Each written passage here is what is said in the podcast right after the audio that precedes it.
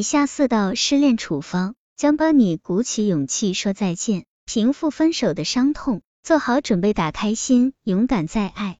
一、分手潜伏期，让我们分了吧。一段感情会走到分手，其实早有蛛丝马迹。当你知道感情已经无可救药，不论花多少时间等待都是白费的。资深心理咨询师《分手疗伤手册》作者诺曼·莱特指出，这样只会延误自我恢复。以下念头浮现脑海时，就该会见斩情丝。你想脱离这段关系的念头，比维持关系还要强烈。双方都想脱离关系，而不愿下功夫维持关系。为了能好好分手，避免成为彼此心中永远的痛，遵守分手礼仪是必要的。将心比心，但不要妇人之仁。提分手一定会伤到对方的自信心，要体贴对方错愕难过的情绪。但不能进而哄他，又说不分。陈英提醒，态度要坚定，不要暗示或期待对方自动领悟你的意图，也不要说我们还可以是朋友这种误导的话。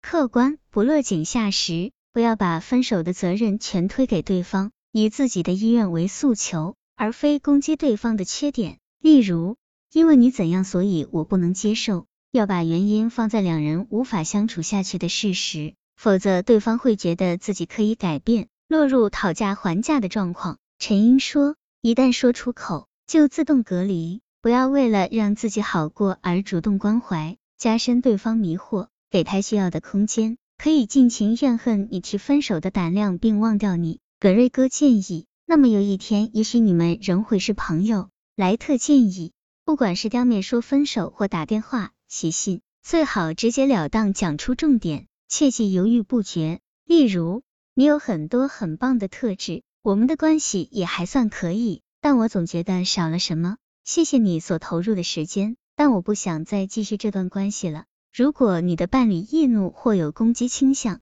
提分手时可请长辈或好友在场，以维护自身安全，或报警处理。二、发作期，准备好大哭一场。不管是提分手或被分手，痛是很自然的。不痛表示你根本没爱过。琉璃儿强调，所以不要觉得自己很没用，老老实实承认失恋了，好好大哭一场反而有益健康。试着把注意力放在当下。著有《改造亲密关系》的心理治疗师科纳尔提醒：接纳你的负面情绪，但不要相信他。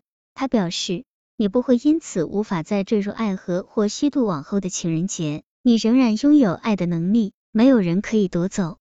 这时也是最需要分手护法的时候，尤其是肯定自己的朋友。琉璃儿说，恋爱时往往会迁就对方失去自己的世界，分手后便觉得遭到全盘否定。如果能向知心朋友倾诉，吃吃喝喝，逐渐恢复原有的世界，发现真正的自己，就很容易开始新的冲刺。以下行动将有助于你度过最难熬的分手初期。向前走，断得干干净净，不要打电话。写 email、发微信或像个跟踪狂，想知道他的近况。既然是他提出分手，你也无需装出殉难者的样子，想把他要回来，这只会让你感到更悲哀。分手图存记，作者戴芬妮·赫许指出，换手机号或搬家，不但能有新气象，还能借着通知新号或地址开启新的机缘，寄还属于对方的东西，将照片、情书、礼物等纪念品打包收起来。尽可能保持正常作息，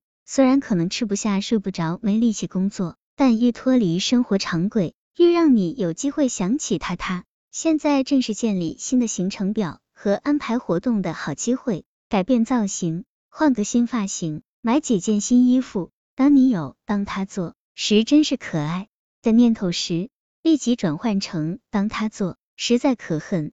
开始运动课程，不管瑜伽。骑脚踏车、上健身房都好，运动能缓解紧绷的情绪，转移注意力，使身心更有能量对抗失落。最后一封情书，写下你所有的想法和感觉，对着空椅子把它念出来，但别寄出去。每天写下三件值得感谢的事，不要重复，你会发现自己的人生仍充满美好。找出适当的发泄管道，不管是静坐、散步或打枕头。或干脆开始你的拳击有氧课。如果出现药物滥用或饮酒过量的失控行为，立刻寻求专业医师协助。